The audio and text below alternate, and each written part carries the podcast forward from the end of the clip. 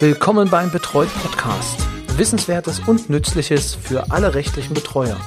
Von und mit Rechtsanwalt Roy Kreuzer. Hallo und herzlich willkommen zu einer neuen Folge des Betreut Podcast, dem Podcast für rechtliche Betreuer.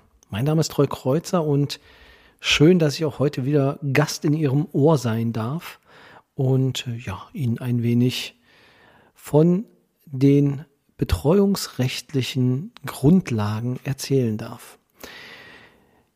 Heute wird es eine relativ kurze Folge, aber nicht weniger wichtig. Es ist eher etwas für die Beginner unter uns oder unter Ihnen, ähm, die jetzt gerade angefangen haben und natürlich fleißig das BGB auswendig lernen äh, mit den Normen des Betreuungsrechtes. Und jeder, der das tut, der kennt den Paragraphen auch, den ich heute kurz ansprechen möchte und ja, kurz ein, zwei Sätze dazu sagen will. Ich finde ihn sehr, sehr wichtig, weil er mit einem ja, Vorurteil aufräumt, äh, was ich oft höre. Und zwar ähm, ist das die Aussage, naja, dafür bin ich ja nicht zuständig. Das ist in vielen Bereichen als Betreuer auch wichtig, eine Abgrenzung zu finden. Die Frage ist nur, wohin abgegrenzt wird und gibt es diese Abgrenzung wirklich, beziehungsweise ist die so legitim, wie sie gemacht wird. Aber Schritt zurück. Um welchen Paragraphen geht es? Ja, die ersten melden sich schon. Genau, 1864, 1864, die Auskunfts- und Mitteilungspflicht des Betreuers. Es ist so, dass es, also dass diese Regelung viele Regelungen aus dem alten Recht zusammenfasst und jetzt an einer Stelle konzentriert. Gucken wir uns den Absatz 1 an. Der lautet, der Betreuer hat dem Betreuungsgericht auf dessen Verlangen jederzeit über die Führung der Betreuung und über die persönlichen und wirtschaftlichen Verhältnisse des Betreuten Auskunft zu erteilen. Jetzt werden die meisten von Ihnen an den Jahresbericht denken und sagen, na ja, an sich bin ich doch auch dazu verpflichtet, ähm, dass eine Information an das Betreuungsgericht geht. Es bedeutet allerdings auch, und unser Gericht macht das teilweise nach äh, Rechtspflegern äh, unterschieden, häufiger oder nicht so häufig gebraucht davon und fragt uns einfach, was in dieser Betreuung gerade läuft. Denn das Gericht ist dazu auch äh, befugt. Und äh, es kann halt während der gesamten Dauer der Tätigkeit Auskunft über die Amtsführung verlangen. Und es ist nicht so, dass sich das Ganze nur auf die persönlichen Bereiche bezieht. Das war vorher so geregelt im 1839. Nein, auch auf die wirtschaftlichen Verhältnisse. Das heißt, dass es jetzt in diesen Bereichen ein Auskunftsverlangen geben kann. Spannender für mich und auch was die Frage angeht, die ich am Anfang erwähnt hatte, ist der Bereich der, äh, des Absatz 2. Der Betreuer hat dem Betreuungsgericht wesentliche Änderungen der persönlichen und wirtschaftlichen Verhältnisse des Betreuten unverzüglich mitzuteilen. Das ist ein super schöner Satz für Juristen, denn es sind zwei unbestimmte Rechtsbegriffe drin, die wir jetzt auslegen dürfen und müssen und können. Zum einen ist das, dass es eine wesentliche Änderung ist. Was ist eine wesentliche Änderung bei dem Betreuten? Der Betreute hat jetzt einen Job für 2000 Euro, hat vorher Hartz IV bezogen, ALG 2, ist aus meiner Sicht eine wesentliche Änderung, die die Person betrifft. Die Person zieht um. Wäre aus meiner Sicht auch eine wesentliche Änderung, die dem Betreuungsgericht mitgeteilt werden muss. Wirtschaftlich eine Erbschaft zum Beispiel ähm, sind mitzuteilen. Und das Ganze hat zu erfolgen unverzüglich.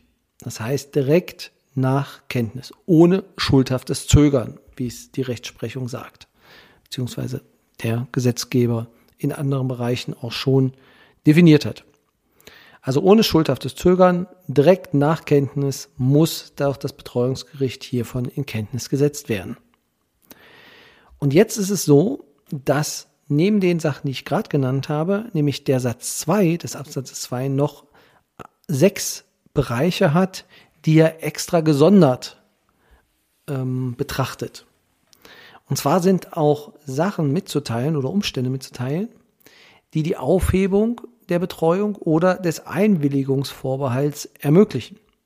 Das heißt, ich muss als Betreuer unverzüglich mitteilen, wenn es möglich ist, dass die Betreuung aufgehoben werden kann. In dem Fall ist es natürlich dann auch teilweise eine wirtschaftliche Geschichte, dass man sagt, okay, gebe ich es dem Amtsgericht jetzt weiter oder nicht? Braucht er noch eine Betreuung? Braucht er keine Betreuung mehr?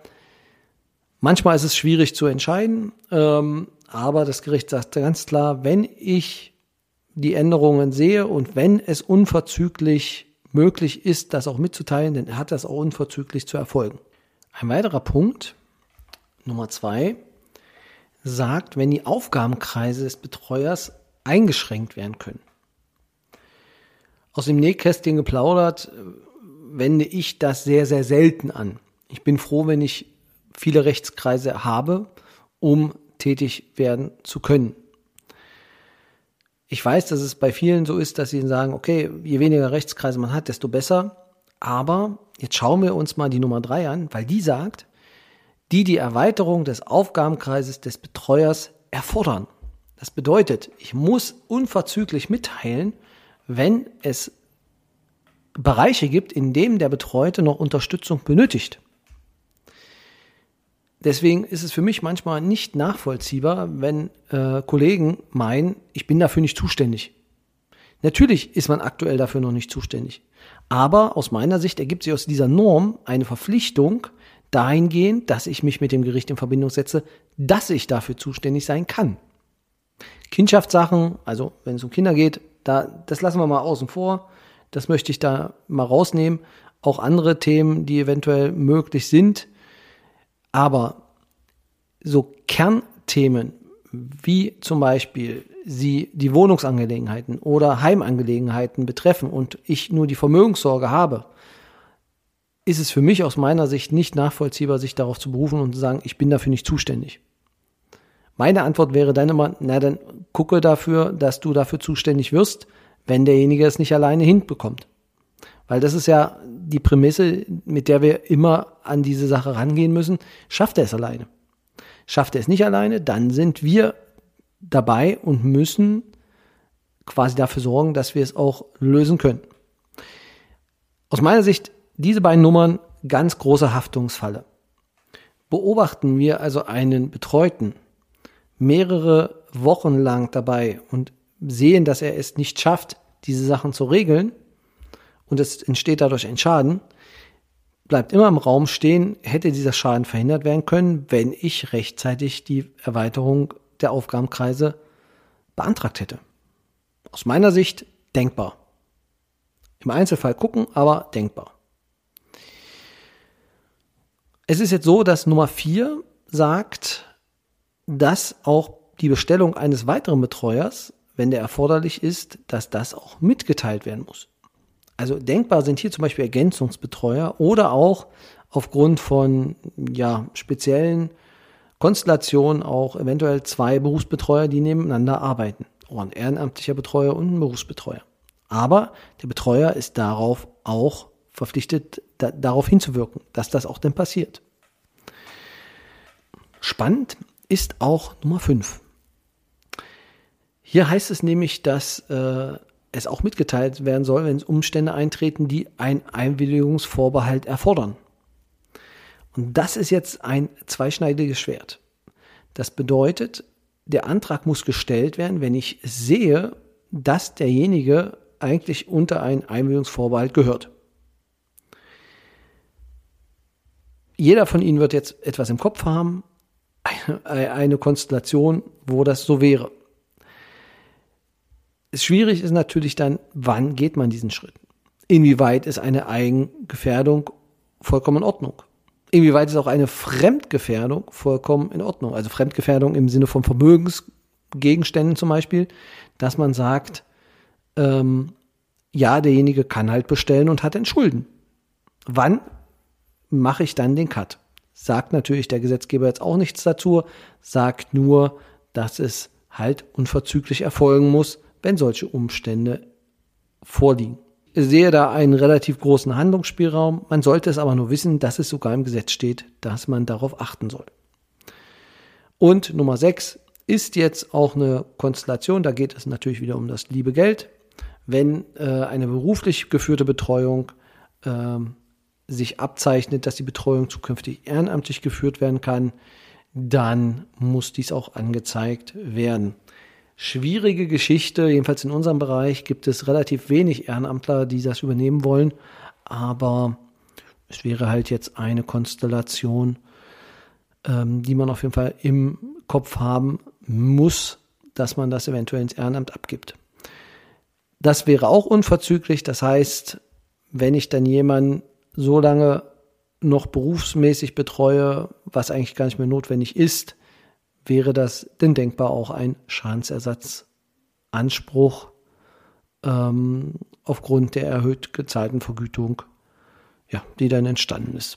Aber halte ich für eine theoretische Variante, aber denkbar ist es. Wie gesagt, mir war es nur wichtig, 1864 sollte man auf jeden Fall auf dem Schirm haben, vor allem was die Erweiterung des Aufgabenkreises angeht, ähm, dass man da auf jeden Fall in der Haftung äh, sein kann, wenn man das nicht getan hat. Jo, das war's auch dann für heute schon wieder. Ähm, wie gesagt, kurze Folge und ein kleiner Hinweis auf die Norm. Ich möchte auch auf den Stammtisch wieder verweisen. Die alteingesessenen Hörer werden ihn schon kennen bzw. dabei sein. Stammtisch.betreut.de. Einfach eine E-Mail an mich. Wie gesagt, mit der Bearbeitung nicht aufregen, immer einen kleinen Moment warten. Ähm, ich werde auf jeden Fall antworten und ja, alle Interessierten dann auch dazu einladen, denn zum Stammtisch dabei zu sein. Nächster Stammtisch ist, ich schaue nochmal auf den Kalender, wir haben jetzt heute den 29.03. Das heißt, der nächste Stammtisch ist jetzt am 20.04.2023 um 16 Uhr. 15 Uhr schon Fragerunde für ja, Neubeginner, Wiedereinsteiger oder für alle, die interessiert sind oder Interesse haben. Ähm, aber im Kern so Basisfragen, die wir da beantworten wollen. Ich freue mich darauf, äh, wenn viele Leute teilnehmen und wünsche auf jeden Fall jetzt erstmal eine gute Woche, viel Sonne und ja, gute Laune. Bis zum nächsten Mal. Tschüss.